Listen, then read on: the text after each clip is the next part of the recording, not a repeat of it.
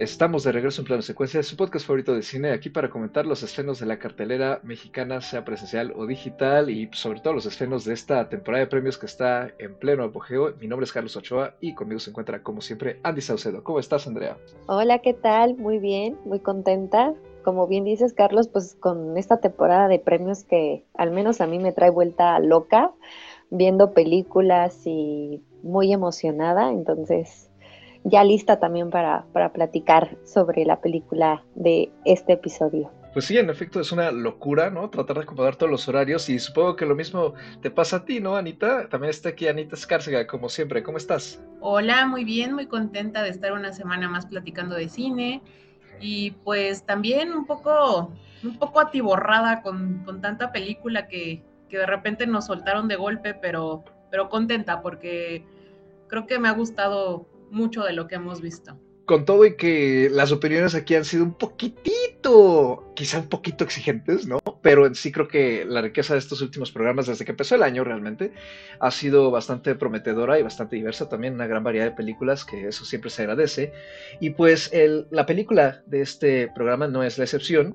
Eh, revisitamos a un director del que ya hemos charlado aquí, también el año pasado le dedicamos un programa, y para ese programa también nos acompañó justamente el invitado de honor que se une al panel en este programa, que es nada más y nada menos que Antonio Guerrero. ¿Cómo estás, Antonio? Ya tenías tiempo que no te apareces por aquí. Muchísimas gracias por volverte a unir para esta pequeña discusión sobre uno de tus directores eh, tus favoritos. Hola, ¿qué tal? No, pues al contrario, yo estoy agradecido de que me convoque nuevamente, ya sea para hablar de Spielberg o para hablar de, de, cualquier otra película que esté en cartelera, porque pues si algo nos gusta es hablar de cine. Y en efecto, hablar de cine y el cine en general es parte del núcleo de esta película, lo más reciente de este director con su amplia trayectoria en muchísimos géneros, ¿no? Drama, blockbuster, comedia, thriller, que es The Fablemans, escrita por él con Tony Kushner, su co-guionista de confianza, con cinematografía de Janusz Kaminski, también su colaborador de confianza, que pues, le ha hecho prácticamente toda la fotografía a gran parte de su carrera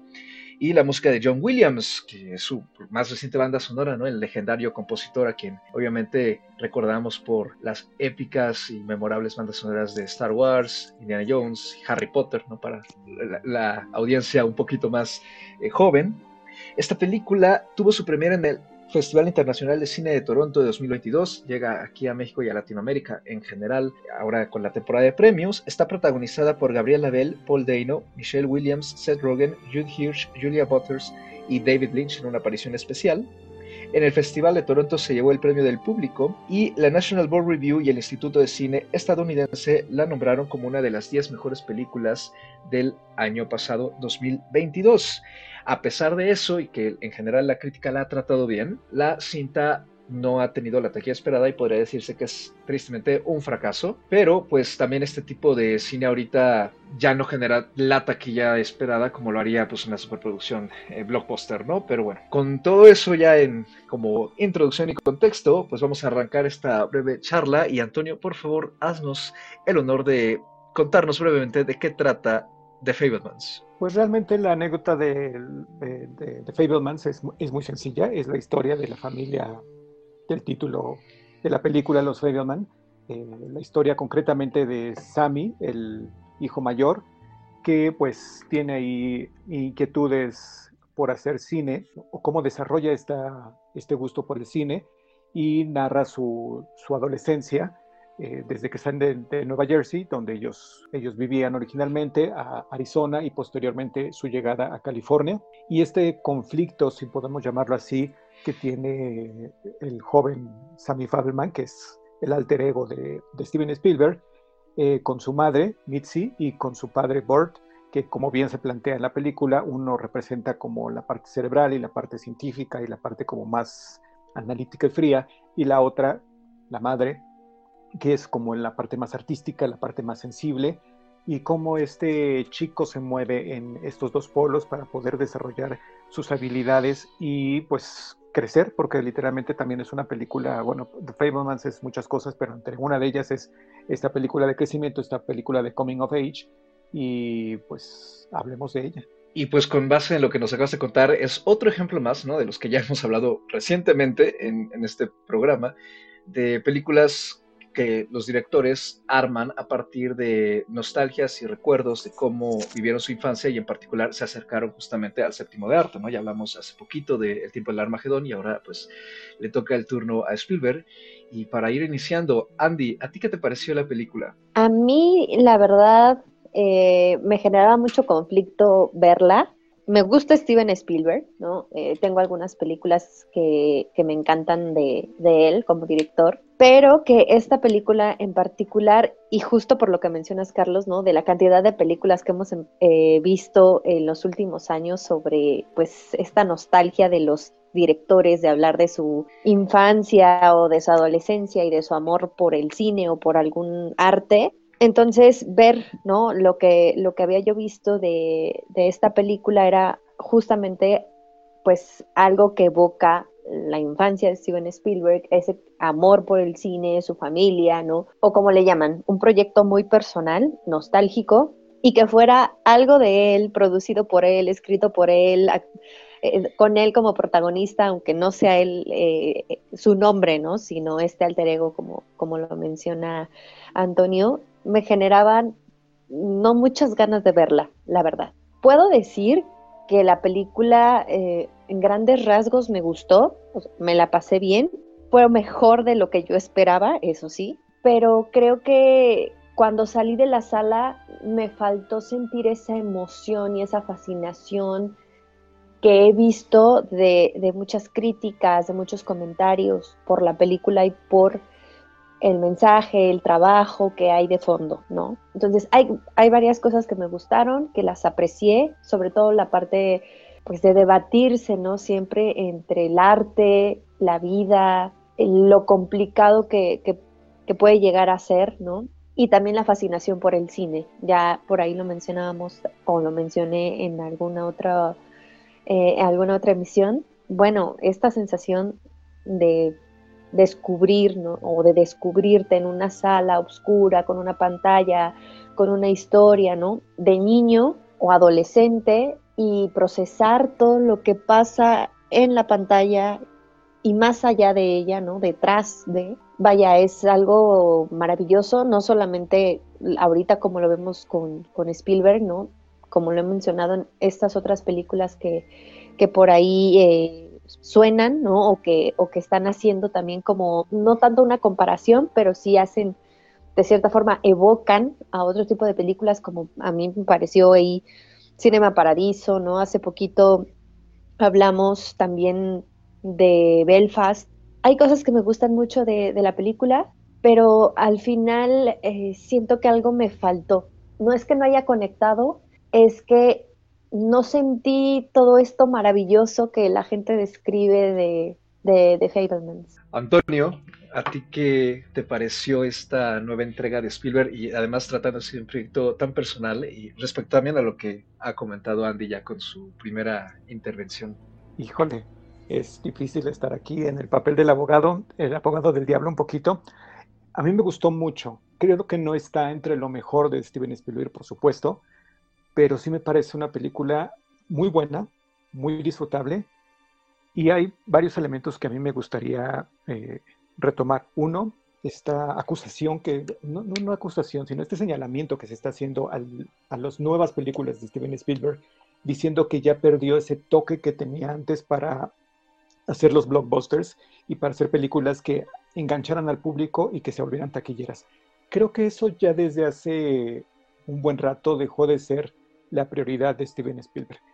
Por supuesto quiere que se vean sus películas y en este caso que es un proyecto tan personal, le interesa que la gente lo, conozca, ¿no? Pero no creo que su intención sea como generar la gran taquilla, aunque sí es lamentable que un proyecto no genere los ingresos suficientes como para salir tablas.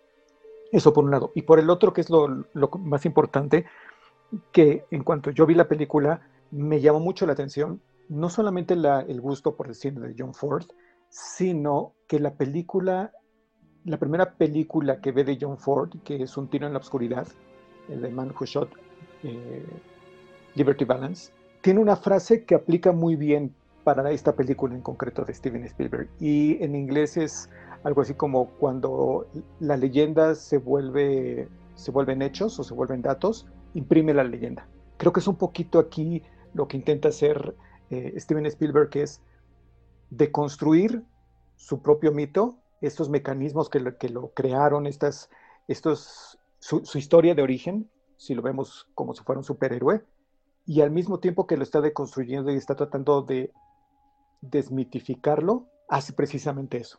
Parece contradictorio, pero creo que es por eso esa, ese gusto que muchos eh, han manifestado sobre el de, de, de Fablemans, y porque otros algunos no lo no, aprecian tanto la película y no porque estén equivocados, sino porque es una propia mitificación de la infancia de, de, Steven Spielberg. Por supuesto, esta mitificación llega al punto de que el niño no se llama Steven, pero sabemos que se trata de él. Es como si, si fuera una historia completamente ajena y sin embargo con todas las vivencias del director. Entonces, a mí me parece muy significativo que haya sido esa película y que además, ya para estas alturas creo que no es ningún spoiler, que al final conozca al director eh, John Ford y que le dé esta sencilla pero contundente lección de cine, creo que me parece como el alfa y el omega de este mito del gran mago de los sueños, como yo le llamo, que es Steven Spielberg. Eh, ya, ya, me siento intimidado por este tipo de comentario, pero vamos a ver qué más va saliendo por aquí. Anita, ¿a ti qué te pareció la película? ¿Cómo te sentiste al verla? Ay, creo que yo estoy muy del lado opuesto de, de este panel. Mira, yo también soy muy fan de las películas de Steven Spielberg, ¿no? Hay grandes clásicos, vaya, de la historia del cine que son dirigidas por él, ¿no? Pero yo tengo que admitir que a mí esta película no me gustó, yo no me la pasé bien, yo no la disfruté, no logré conectar al grado que yo de verdad no entiendo muchas de las reseñas que he leído, muchas de las críticas que he leído leía yo por ahí que alguien lloró tres, cuatro veces y yo, o sea, yo soy una persona muy chillona en las películas, yo siempre lloro y les juro que yo no supe en qué momento era como un momento emotivo o algo que fuera como motivo de llanto, pues. Creo que tiene que ver con que pues efectivamente yo no conecté, yo no logré conectar con la película y creo que la razón por la cual yo no logré eh, esta conexión fue porque a mí la película me pareció demasiado artificiosa en su hechura y sobre todo en cuestiones como las actuaciones y hasta el mismo maquillaje de los actores. O sea, a mí me, me estaba chocando tanto eso que de plano me puso una barrera y no logré conectar, ¿no? A mí esta actuación de Michelle Williams yo la detesté, de verdad, no, no sé si es una cuestión de, dirección, ¿no? Que, que, él en su dirección de actores la haya puesto a trabajar de esta manera, pero a mí el personaje de Michelle Williams me desconectó totalmente, ¿no? Me sacaba muchísimo de onda y de cierta forma creo que también son cuestiones de guion, de, de guion y de construcción del personaje, porque a mí me pareció que el guion maltrata mucho a este personaje, el personaje de la mamá, ¿no? Porque pues de repente te la pone como una loca histérica y como que no, no hay mucho sentido en, las reacciones que ella tiene, aunque entendemos por qué son, ¿no? O sea, uno como espectador entiende lo que está pasando con el mejor amigo del papá, pero aún así las reacciones que tiene la mamá me parecen totalmente infantiles, me parecen totalmente fuera de control. Su actuación de verdad me, me descolocó muchísimo.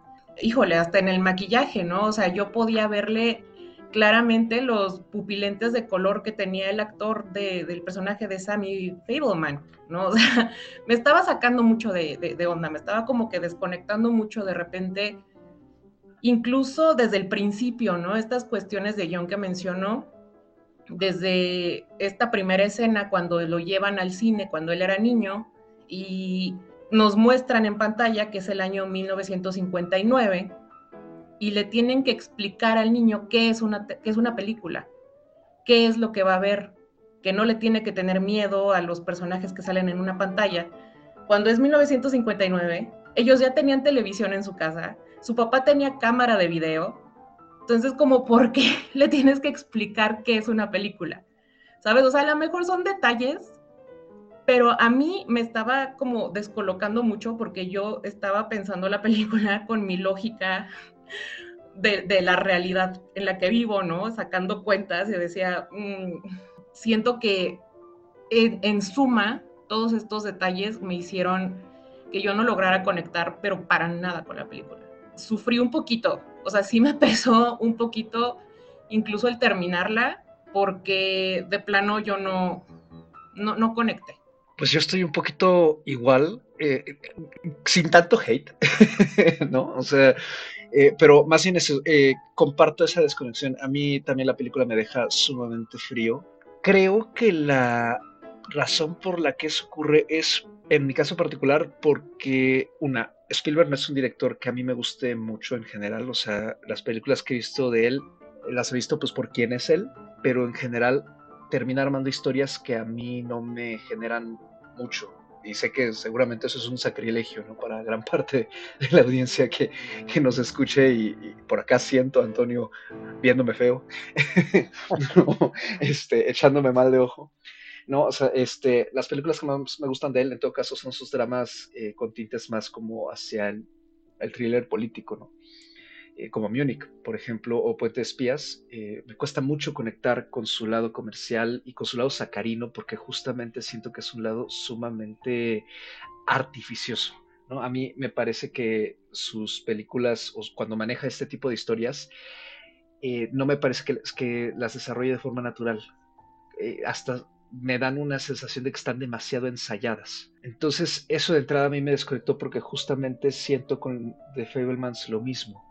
Eh, me costó mucho entrar con los personajes porque me parecía que, eh, en primera, no, no, parecían seres humanos, parecían, eh, no sé si caricaturas, porque a ratos la película maneja un tono de comedia muy claro, pero sí se comportaban de una forma muy extraña, más como si fueran ideas o en todo caso lo que este personaje representa porque a mí me pasó, ¿no? Viéndolo desde la perspectiva del director. Entonces, los personajes están construidos así, las actuaciones también están dirigidas de esa forma, o, el propio elenco decidió interpretar a los personajes de esa forma. Para mí también me creó esa sensación como de que estaba viendo yo algo bastante irreal, que al mismo tiempo para mí tiene sentido porque la película es una examinación, como tú bien acabas de decir, ¿no, Antonio? Una mitificación de su propia figura, de su propia trayectoria como director.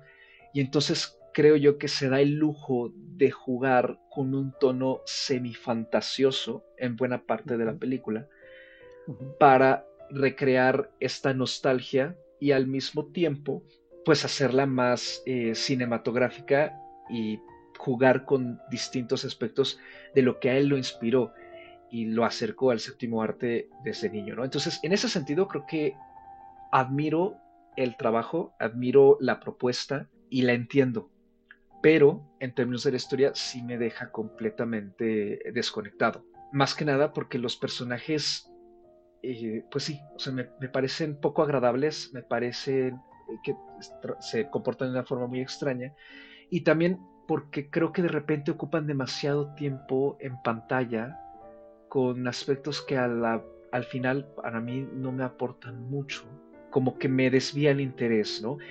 Algo que me gusta de Fablemans es que al contrario de algunos otros ejemplos recientes, en particular se me vienen a la mente dos que hemos comentado aquí, que son Belfast y Armageddon Time, aquí el director, pues sí, o sea, claramente hace patente su acercamiento al séptimo arte y cómo no solo interactúa con el cine en una primera ocasión, sino cómo esto se va desarrollando y él se va nutriendo su amor y su hobby, ¿no? Por así decirlo, porque empieza como hobby.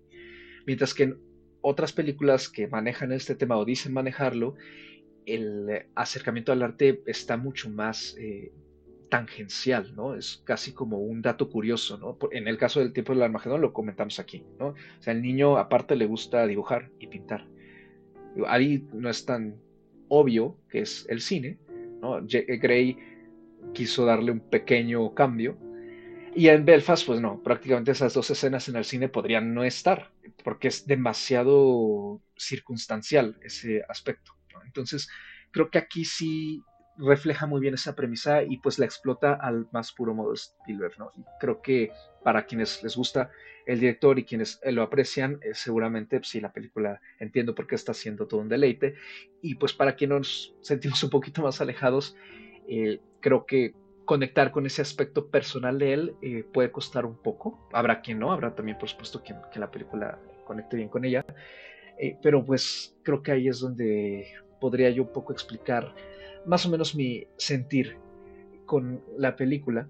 Y también creo que se debe a que la forma en que Spielberg se aproxima a sus referencias y a su propio bagaje, sí puede llegar a excluir a quienes no están tan cercanos a esas referencias y a ese bagaje y no necesariamente sientan la curiosidad debido a la película de explorarlos.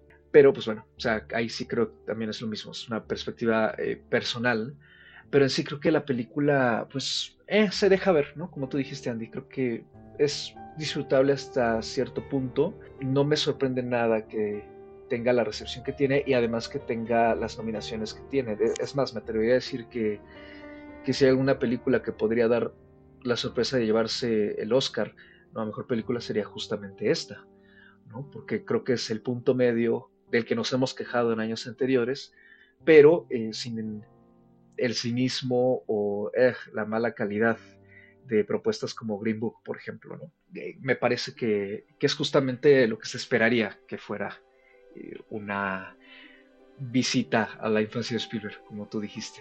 Fíjate que, bueno, lo curioso en mi caso, ahorita escuchándolos y retomando un poco lo que decía al inicio, es que creo que a mí me funcionó la película de cierta forma cuando dejé de pensar que era Steven Spielberg. O sea, fue curioso, ¿no? Creo que, y creo que tiene mucho que ver con lo que acabas de decir, Carlos. O sea, si, si yo me hubiera quedado todo el tiempo en pantalla pensando en que estoy viendo a Steven Spielberg, me hubiera sentido quizá mucho más alejada de la historia y con las pocas cosas con las que conecté seguramente ya no habría conectado, ¿no? Y justo cuando empecé a cuestionar ese tipo de cosas, como algunas que mencionaba Anita, son las cosas como las que me costó trabajo que me gustaran, ¿no? O, o, entender o empatizar hasta cierto punto. Yo traté de ver la película pensando en que, bueno, era una película así de Steven Spielberg, pero no en que estaba viendo en sí a, Steven Spielberg, ¿no? Porque sí, sí te puede generar mucho conflicto en términos de ver que es una familia, tiene conflictos como muchas otras y que a lo mejor también para la época y para la cultura, ¿no? Porque es pues, una familia judía que pasa de Nueva Jersey, se va mudando, tiene este conflicto en donde el padre es eh, muy científico, la madre es mucho más artística, ¿no? Empiezas a ver todo eso y como dice Anita, de una u otra forma, no sé si, si en algún punto me, me conflictuaba, que no sentía si quería que empatizara con la parte de familiar, ¿sabes?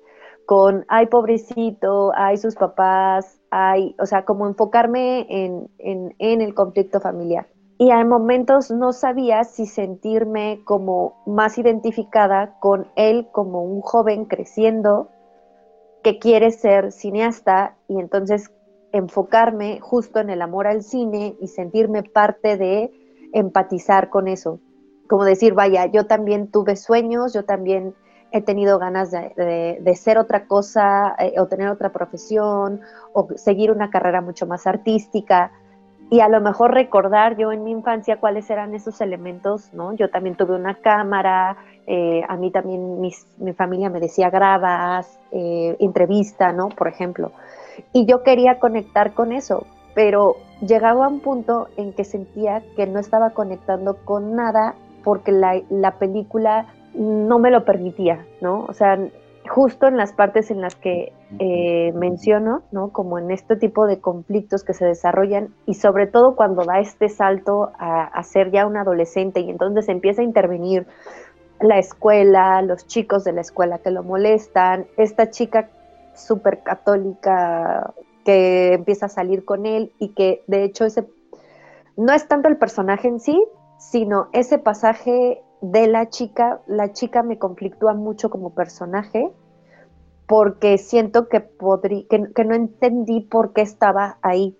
Ahora, si lo veo en términos generales, sé que son escenas de su vida, ¿no? Momentos, y que, al menos yo le quise dar un poco de interpretación al momento en que llega justo a la parte de, de, donde está grabando este video en la playa de los chicos de la escuela y que lo transmite al final del baile y que ah, tiene estos diálogos con, con uno de los chicos que dice, oye, pero es que ese no soy yo, estás mostrando mentiras, ¿no? Y Spielberg habla un poco justo de, de, esta parte, pues de lo que te cuenta el cine, ¿no? O de lo que te cuenta el lenguaje audiovisual.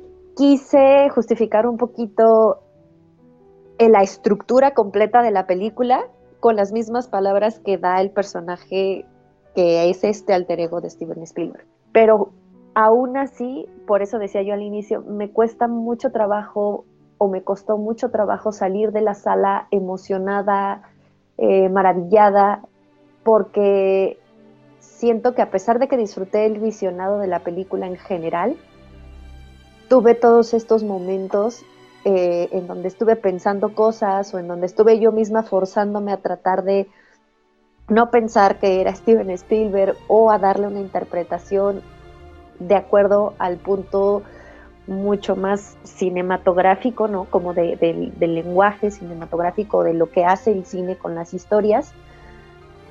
Pero me saltaba mucho toda esta parte familiar, eh, el coming of age, el drama, o sea, no sé. Creo que sí, sí, sí es complicado eh, en ese sentido, pero como dice Carlos, entiendo que es una cuestión de percepción. Como dice Anita, es algo también conectas o no conectas, aunque le aplaudo muchas cosas a nivel técnico, ¿no? Porque, bueno, Steven Spielberg ya es un, vaya, un, un director consagrado, ¿no? Sobra decirlo, pero que al igual que otros directores de su misma talla, tienen todo tan ya perfeccionado en su método, en su visión, en lo que para ellos es hacer técnicamente cine, ¿no? Que difícilmente vas a encontrar fallas de continuidad, fallas en aspectos de, producción o de fotografía, ¿no?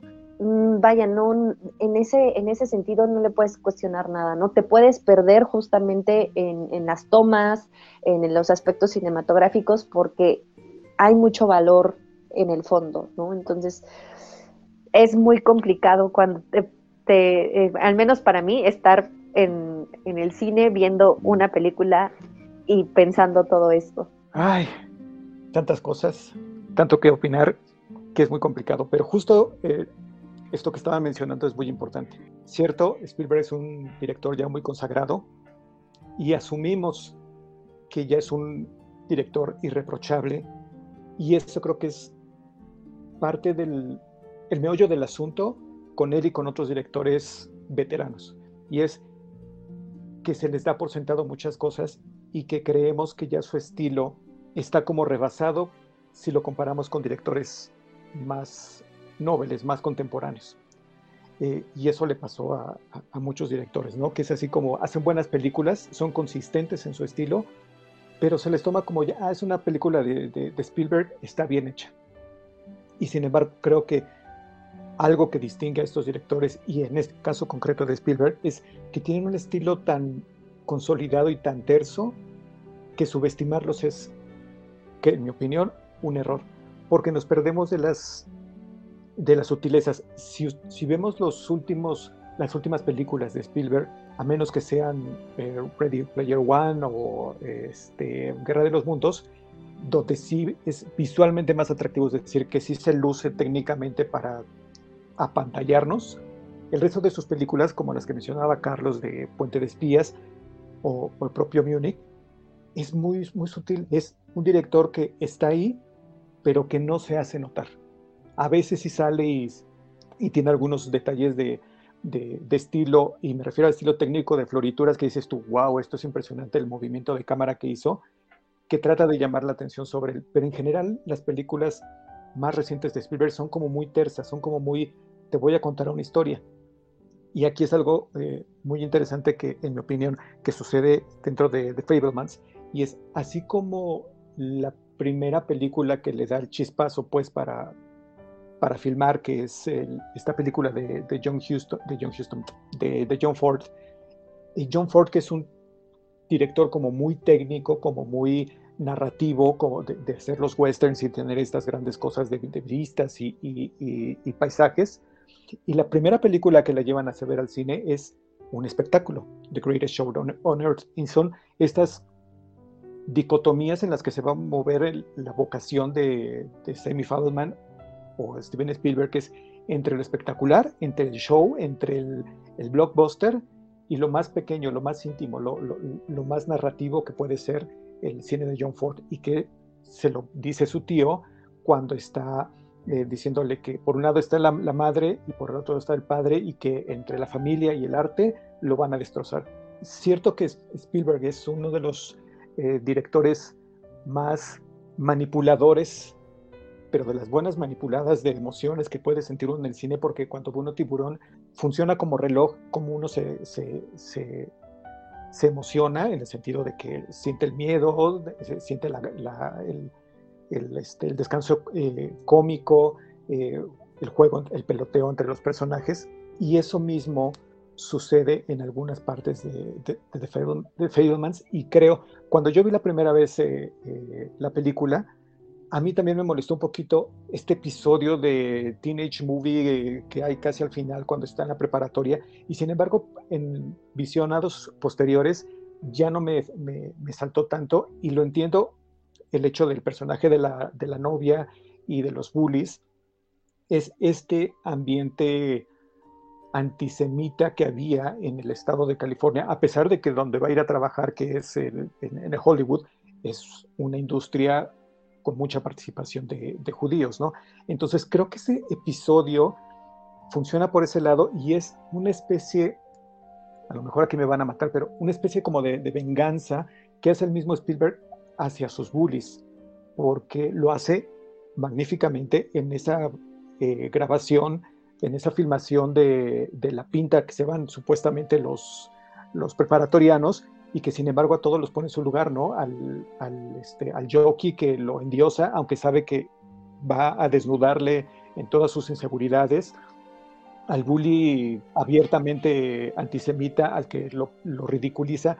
Entonces creo que estas, esta es una especie como de ajuste de cuentas, si quieren verlo así, y es la forma de demostrar la capacidad de manipulación en cuestión de historia y en cuestión de técnica que puede tener el cine. Y eso creo que lo vemos más que en ese segmento final de la película, si hay un momento donde lo vemos cómo se puede manipular una película, es en esa, a mí me parece una secuencia maravillosa que es cuando descubre el secreto de su madre, pero lo hace, es una secuencia que está hecha completamente sin, sin diálogo o un par de diálogos por ahí, con música y entonces él descubre es, cuál es el secreto de su madre y sin embargo lo oculta y hace una película completamente distinta en la que todo es felicidad en la familia y en la que aquel viaje este, de día de campo fue así como ideal. Esa es la capacidad de manipulación del cine y concretamente de Steven Spielberg. Sí, yo, yo estas partes que menciona Antonio, yo también las, las entendí, ¿no? O sea, hay partes de la película que me parecen fantásticas, ¿no? La verdad es que tampoco la, o sea, no, no voy a decir que no. Y creo que las partes que yo logré disfrutar fueron cuando él nos muestra su amor por el cine y por el, el, oficio de hacer películas, ¿no? Y justamente cómo se puede, pues, manipular, como, como dice Antonio, ¿no? O sea, de repente te pueden mostrar las cosas de cierta forma para hacerlas parecer de una u otra, que es muy del cine de, de Spielberg, entonces, eso me gustó. Creo que en un nivel técnico la película pues es bastante sólida. Y vaya, se ve que él puso su corazón en ello, ¿no? O sea, creo que las partes que yo más disfruté y con las que pude conectar fueron justamente con estas, ¿no? Donde, donde nos describe este amor por, por su oficio. Pero me parece que hay, ay, no sé, es que hay cosas que sí me, me sacaban totalmente, ¿no? De, de la conexión, sobre todo en, temas de tono, ¿no? Creo que de repente puede ser demasiado autoindulgente, que vaya, es una película, como ya hemos mencionado, ¿no? Con Belfast o con El tiempo del Armagedón. Es imposible no ser autoindulgente en este tipo de, de historias eh, de origen el, pecado, el gran pecado de, Spielberg en esta película es que resulta demasiado artificioso. Entonces, por un lado, entiendo el punto, entiendo cuál fue su objetivo al hacer esta película y disfruté mucho las partes de, esto, de este descubrimiento del oficio, ¿no? De, de cómo se las ideaba para hacer sus escenas, incluso cuando era niño, ¿no? O sea, todo este tipo de, escenas yo las disfruté mucho. Incluso cuando lo vemos editando, ¿no? Porque aprendió a editar así a la antigüita pegando el celuloide, ¿no? O sea, ese tipo de cosas yo las disfruté bastante.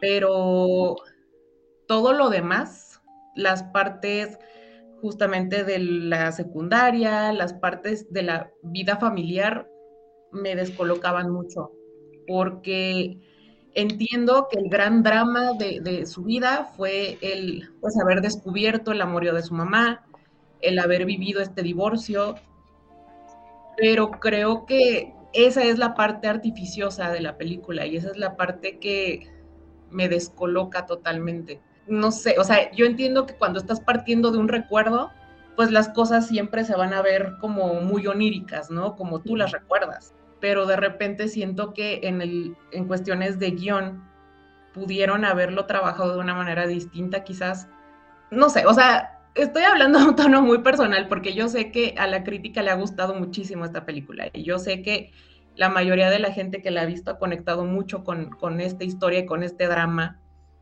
Yo sinceramente no lo logré, pero es justamente por todas estas partes de, de la vida familiar y de la vida escolar que nos muestra en pantalla, que son con las que yo de plano no pude.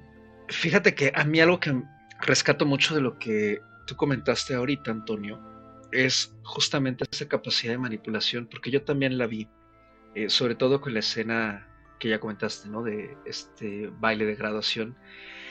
Digo, los personajes de la secundaria son molestos y yo creo que a lo mejor ahí también tiene mucho que ver lo que tú sientes, Ana, ¿no? O sea, que es que la, la verdad, los personajes de la película, salvo el propio Sammy, son muy molestos en general. O sea, el papá es extremadamente soso.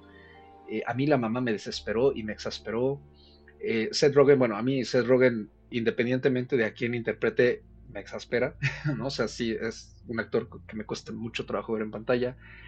Las hermanas a mí me parecieron que podrían no estar, incluso, no tienen mucha presencia, y el resto de los personajes que él conoce, pues la verdad son muy circunstanciales según donde él está, ¿no? O sea, sus compañeros de los Boy Scouts que lo ayudan a todos, pues la verdad es que no podemos mencionar ni siquiera uno por nombre, ¿no? O sea, son intercambiables.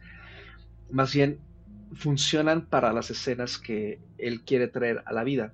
Y en el caso de los personajes que conocemos un poquito mejor o con los que delinean un poco más la personalidad, que son justamente los de la escuela, creo que están exagerados de esa forma, planteados así, justamente eh, por lo que tú comentas, ¿no? De venganza. O sea, a mí sí me pareció que eh, la exnovia, por supuesto, se está ridiculizada a, un grado extremo. Eh, pues, ¿por qué, ¿por qué no hacerlo, no?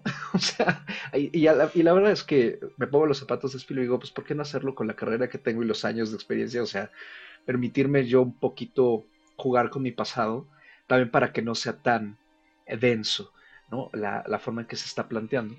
Me gusta cómo justo si maneja la forma en que el cine se puede manipular para manipular las emociones de la audiencia.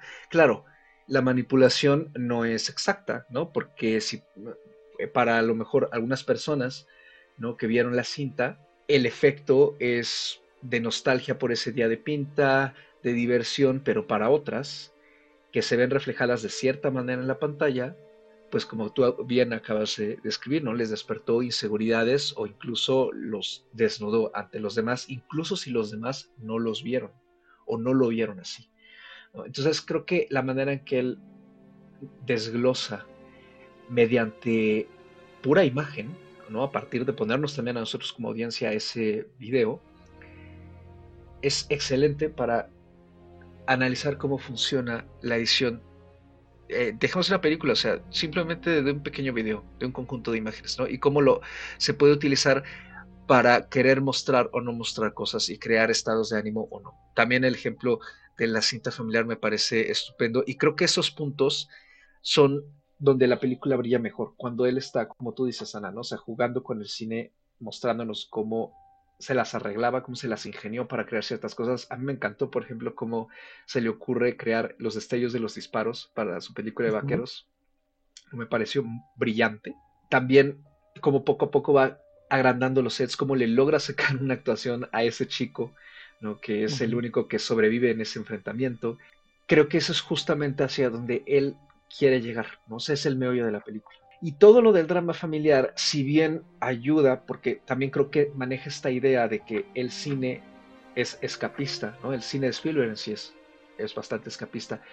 El cine se vuelve un arma y un instrumento para él poder, digamos, despegarse de los cambios que está viendo en su familia, primero con las mudanzas y luego también con la atención cada vez más palpable en su familia y esta sensación extraña que hay en el aire que él no entiende hasta que está editando esa película, el juntar eso con la capacidad de manipulación que tiene el cine es no solamente, digamos, una tesis interesante, sino que además nos hace reflexionar como espectadores con la película que estamos viendo al mismo tiempo y además con todas las demás películas que hemos visto a lo largo de todas nuestras vidas.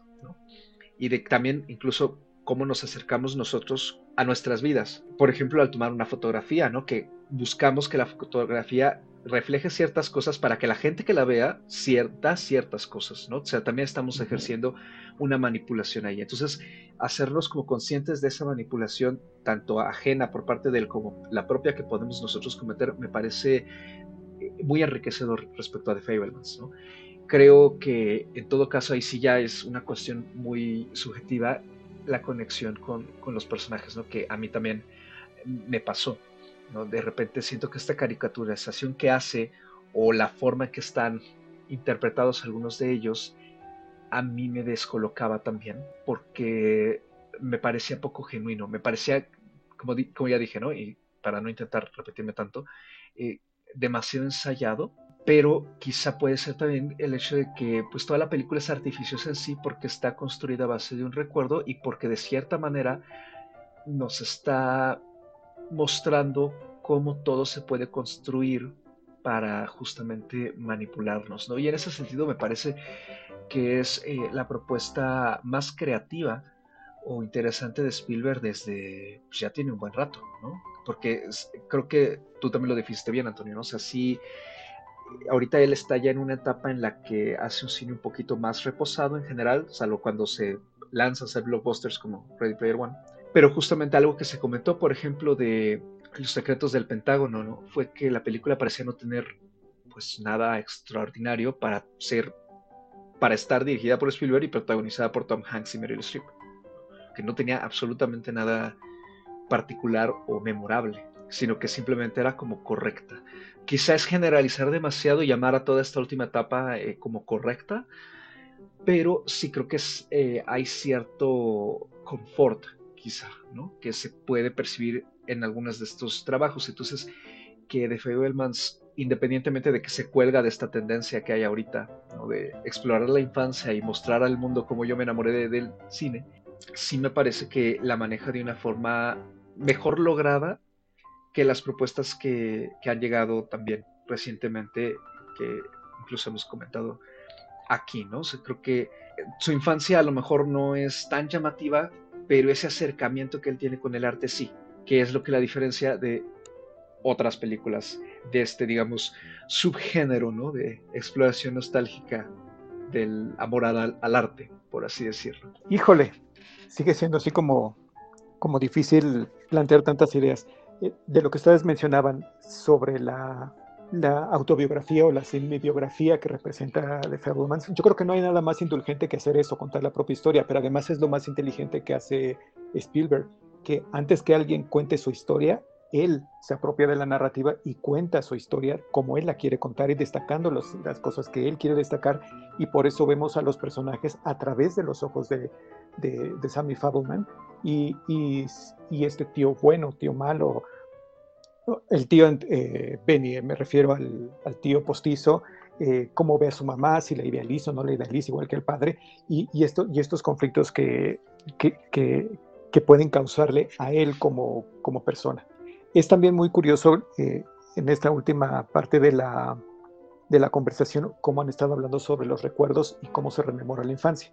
Sin adelantarme al episodio que ustedes ya van a hacer sobre, sobre esa película, es muy curioso comparar cómo compararla en el sentido de cómo dos directores abordan de manera distinta la evocación de la infancia en el caso de Afterson y en el caso de, The Fablemans. Son casos muy distintos y no voy a decir si una es mejor que la otra. Simplemente es cómo sensibilidades distintas, eh, intenciones diferentes, hacen esta aproximación y este enfoque distinto para ver la infancia y, ver a los padres, ¿no? eso es muy curioso, este, y además qué bonito que coincidan temporalmente en, en la cartelera estas dos películas y cómo se idealiza una u otra infancia de, estos eh, directores, ¿no? De la directora de Afterson y del director de, de The Fablemans.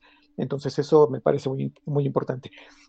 Algo que quiero destacar que a mí me gustó mucho y cada vez que he vuelto a ver eh, The Fablemans me ha parecido muy inteligente de, eh, en cuestión de estructura de, de, realización y de guion, es este tríptico que es la mejor parte, en mi opinión, de, de la película, que comienza con la visita del tío, en la que le plantea el dilema al que se va a enfrentar, que es la familia y, el arte te van a destrozar.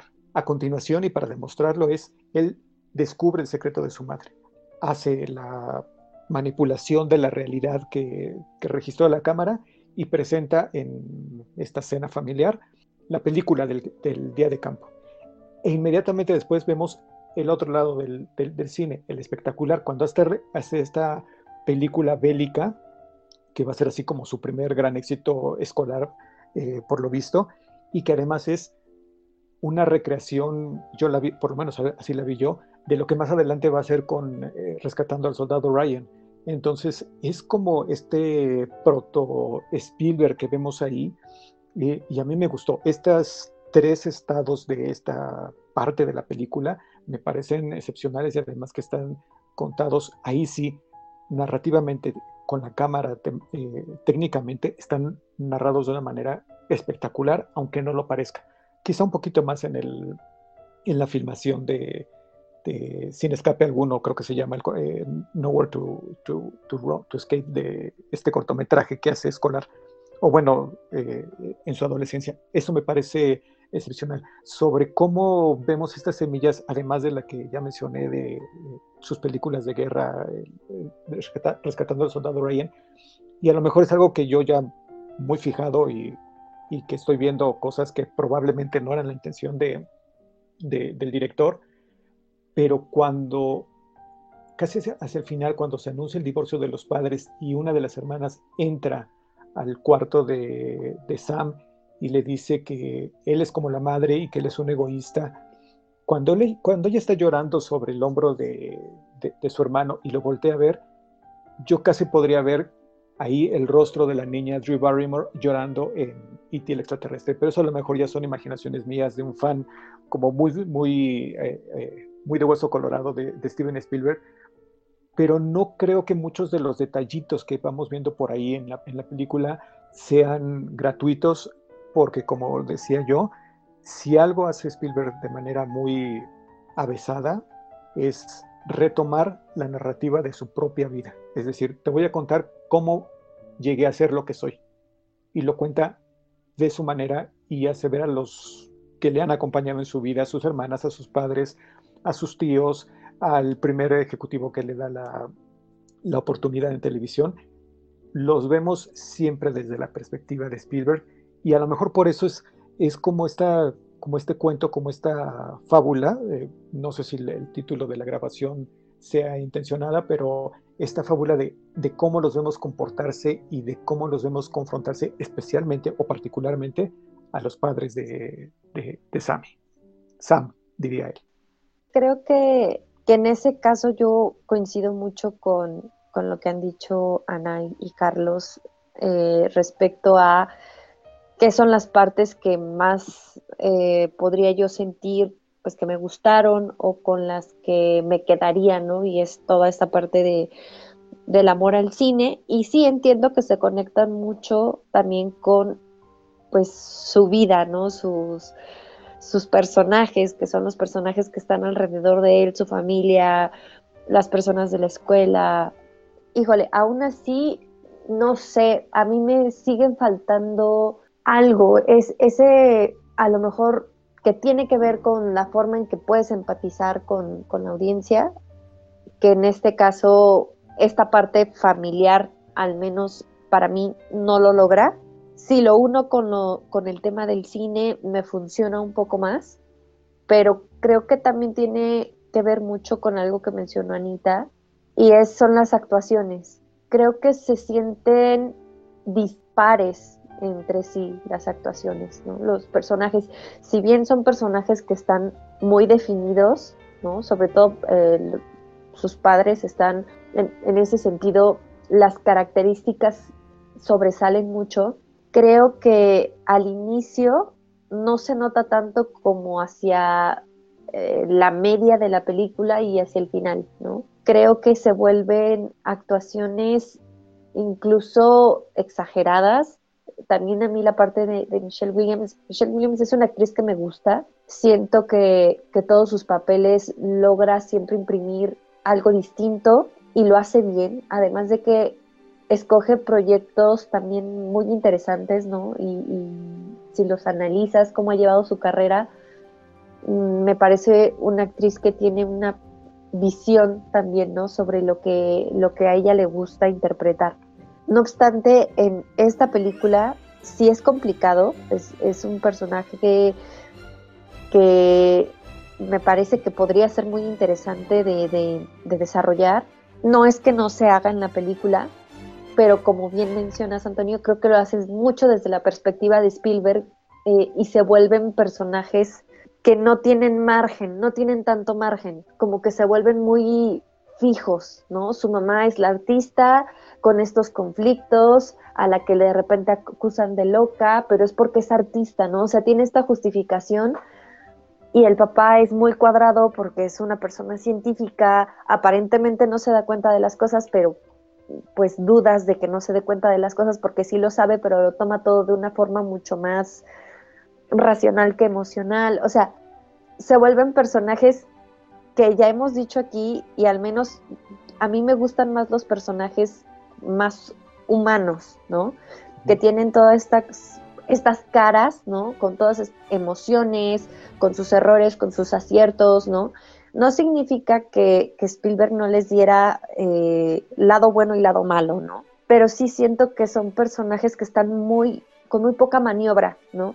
Lo muestran como él lo recuerda, no digo que esté mal, pero en términos de las actuaciones lo lleva de cierta forma un poco al límite, ¿no? Y eso hace que no te parezcan personajes agradables, a pesar de que en realidad no están haciendo cosas tan malas. O sea, lo que hace la mamá, pues es algo que, que sí es muy humano, pero que su forma de actuar, su forma de, resolver y no resolver las cosas, porque a mí no me parece que sea una persona que enfrente las cosas, hace que, justo te alejes mucho de eso, ¿no? Creo que de ahí, ahí viene mucho mi conflicto con, el tema eh, o con la parte que él aborda sobre su familia. Esa parte es la que más me, eh, me costó trabajo, la uno mucho con el cine y bueno, tiene todos estos elementos que ya rescataron y que ya mencionaron y que concuerdo, no son, son interesantes de ver, pero no puedo dejar de, sentir ese pero constante al momento de pensar la película. Yo sí la recomendaría, creo que, que como menciona Antonio, no es lo mejor que ha hecho Steven Spielberg, es algo distinto de lo que nos tiene acostumbrados, vale la pena verse justo por muchas de las cosas que hemos mencionado aquí, ¿no? por eh, la forma en la que él se enamora del cine, en la que desarrolla sus habilidades para, ser un, director, ¿no? Cómo explora toda esa parte. Sí, no lo hemos visto del todo en otras películas que, se han hecho en los últimos años y que incluso, por ejemplo, creo que eso se lo mencioné a Carlos, en La mano de Dios de este Sorrentino, a mí me molesta mucho que, que nunca se siente que el personaje esté enamorado del arte o del cine o de algo en particular, y cuando acaba la película es como, ah, por cierto, quiero ser, quiero ser director de cine o amo el cine y voy a hacer eso, ¿no? Cuando nunca te lo muestra en pantalla. Y aquí es todo lo contrario. Y para, bueno, ya para ir cerrando, yo le puse tres estrellas y media, como mencionaba, no me la pasé mal. Y si es algo que entiendo también porque está en la temporada de premios. Y pues veamos qué sorpresas pueda llegar a dar esta película. A ver, Anita, ¿a ti con qué te gustaría ir concluyendo? Yo concluiría mi participación en este bello podcast eh, rescatando algo que me gustó también de la película. Ya en mi participación pasada les decía que me gustó la parte del amor al cine, pero algo que me gustó también mucho fue toda esta secuencia final en donde, en donde justamente conoce a John Ford interpretado además por David Lynch, que fue una, una muy grata sorpresa, ¿no? A mí me gustó esta secuencia final porque me parece que es una escena bastante poderosa, sobre todo la escena final. John Ford le acaba de decir, le acaba de dar esta, esta masterclass, ¿no? De, un elemento técnico de, sobre la iluminación, sobre la, la perspectiva, ¿no? En, en, en la cámara y lo vemos salir de este, de este edificio y vemos cómo la cámara se mueve para ajustarse a lo que le acaba de decir John Ford. Eso fue un detalle que yo agradecí mucho, la verdad, lo disfruté mucho, me dejó un buen sabor de boca a pesar de todo. Sigo pensando que los personajes familiares en general no parecen humanos, no tienen, no tienen reacciones humanas normales ante las situaciones que viven insisto en que esa es la parte que a mí me descolocó, pero rescato esta secuencia final. Eh, yo cerraría con tres estrellas para esta película, sobre todo por, por esta secuencia final.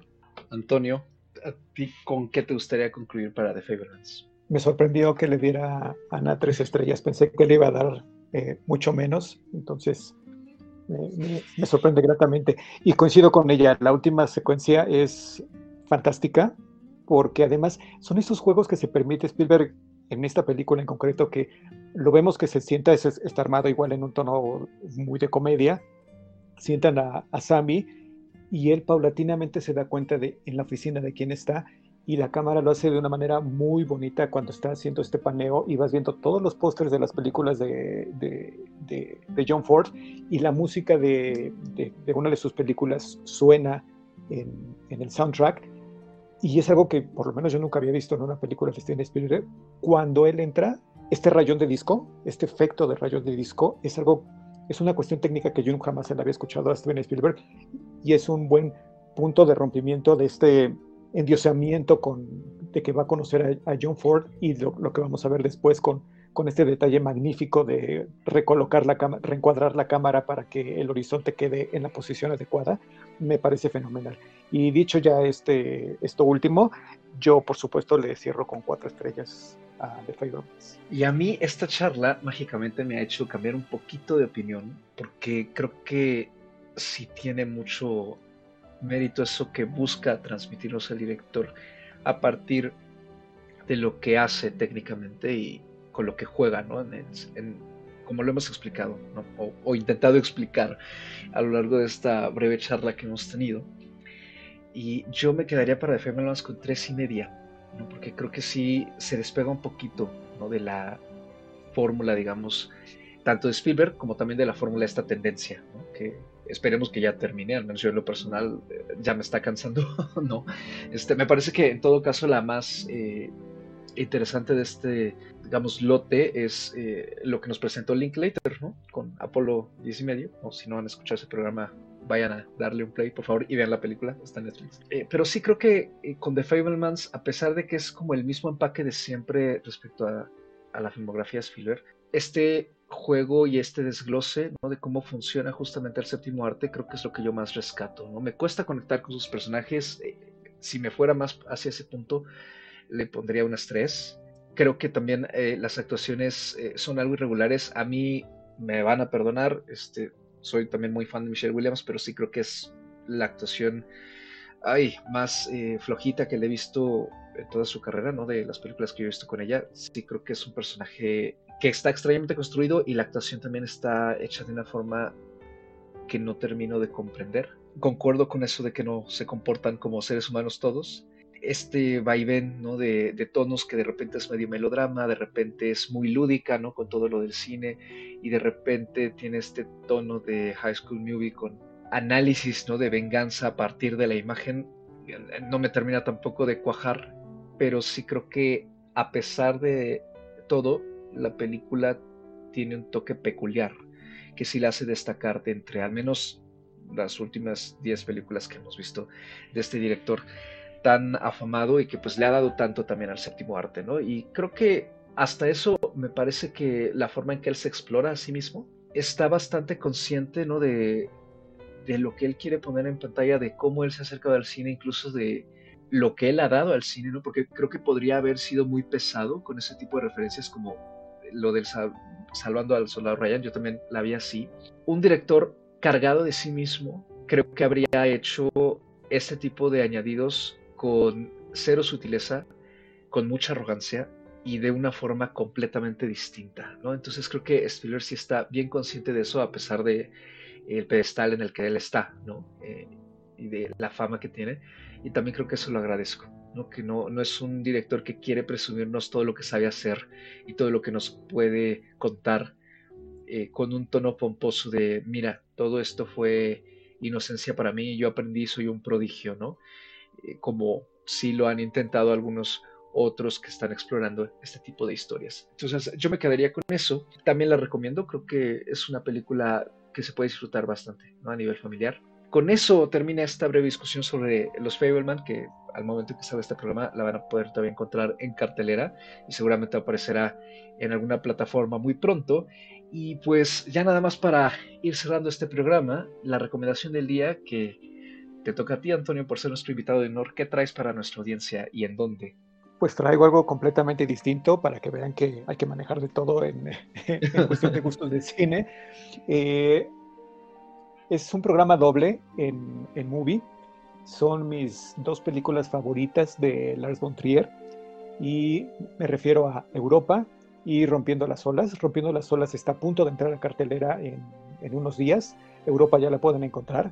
De verdad, véanlas. Eh, en Europa la cuestión técnica es impresionante por parte de Electro. Y en el caso de Rompiendo las olas, que es mi favorita personal de, de tiene una actuación espectacular de Emily Watson, que de verdad es una lástima que jamás haya estrenado oficialmente en México. Eh, solamente se podía ver por ahí en algunas películas eh, piratas. Y pues ahora que ya viene en, en movie, la recomiendo ampliamente, por favor, no se la pierdan. Eh, quizá la van a sufrir mucho, de hecho es parte de, ahí es donde comienza esta serie de películas en las que sus protagonistas femeninas se vuelven mártires. Esta es la primera y para mí es la mejor. Perfecto, y pues con eso nos vamos. Ya nada más, ¿dónde nos pueden encontrar, Anita? A mí me pueden encontrar en Twitter o en Instagram como arroba animalceluloide. Ya saben, yo no tengo nada más que hacer, entonces ahí me encuentran siempre. Andy. A mí me pueden encontrar en Twitter o Instagram como arroba Andrea Padme. También ando por ahí en Letterboxd si, si lo usan. Y pues ahí ando siempre compartiendo información de cine, deportes, eh, cultura, ¿no? Entonces, ahí, pues, como siempre, muchas gracias por sus comentarios. Antonio, a ti no te pueden encontrar nuestros escuchas y pues una vez más, como siempre, agradeciéndote aquí por haberte unido a este panel de discusión con una película que a ti te entusiasmó y seguramente no será la última vez que, que te pases por aquí, ya te extrañábamos y pues porfa dinos dónde encontrarte. Bueno, a mí me pueden encontrar en Twitter y en Instagram como guerrero-sa. En Letterboxd no me acuerdo exactamente cómo estoy, pero por ahí ando. Eh, búsquenme como Antonio Guerrero y por supuesto yo les agradezco que me hayan invitado eh, a estar con ustedes hablando sobre cine. Me da gusto haber escuchado sus opiniones sobre The Fablemans porque siempre es bueno ver otros puntos de vista. A veces uno cuando es muy fan de, un director o de una actriz o de un actor pierde un poquito como la, perspectiva de, los errores que pueda, que pueda haber en una, en una película y pues disfruté mucho la conversación, ¿verdad? Y a mí me pueden encontrar en Twitter como arroba mrcarlos, 8 en dígito y una minúscula. Ya saben ahí lo mismo, quejas, sugerencias sobre cine, música, libros y demás son bienvenidos o bloqueados según sea el caso. Y este programa, como siempre, en sus plataformas de podcasting preferidas. Sigan disfrutando de la temporada de premios, también de los estrenos que no forman parte de la temporada de premios, pero que los hay. Si hay estrenos, ¿no? Que, que no están, digamos, en este en esta burbuja, ¿no? Que se genera en las redes sociales y con los Oscar y demás. Está, por ejemplo, lo que arde. A ver si podemos eh, meter alguno de estos en la agenda tan apretada que tenemos, pero pues ya se irá viendo con las semanas que avanzan de este 2023, que ya se acerca el tercer mes del año. Como siempre, síganse cuidando mucho, disfruten de la cartelera y nos escuchamos en una próxima emisión. Hasta pronto.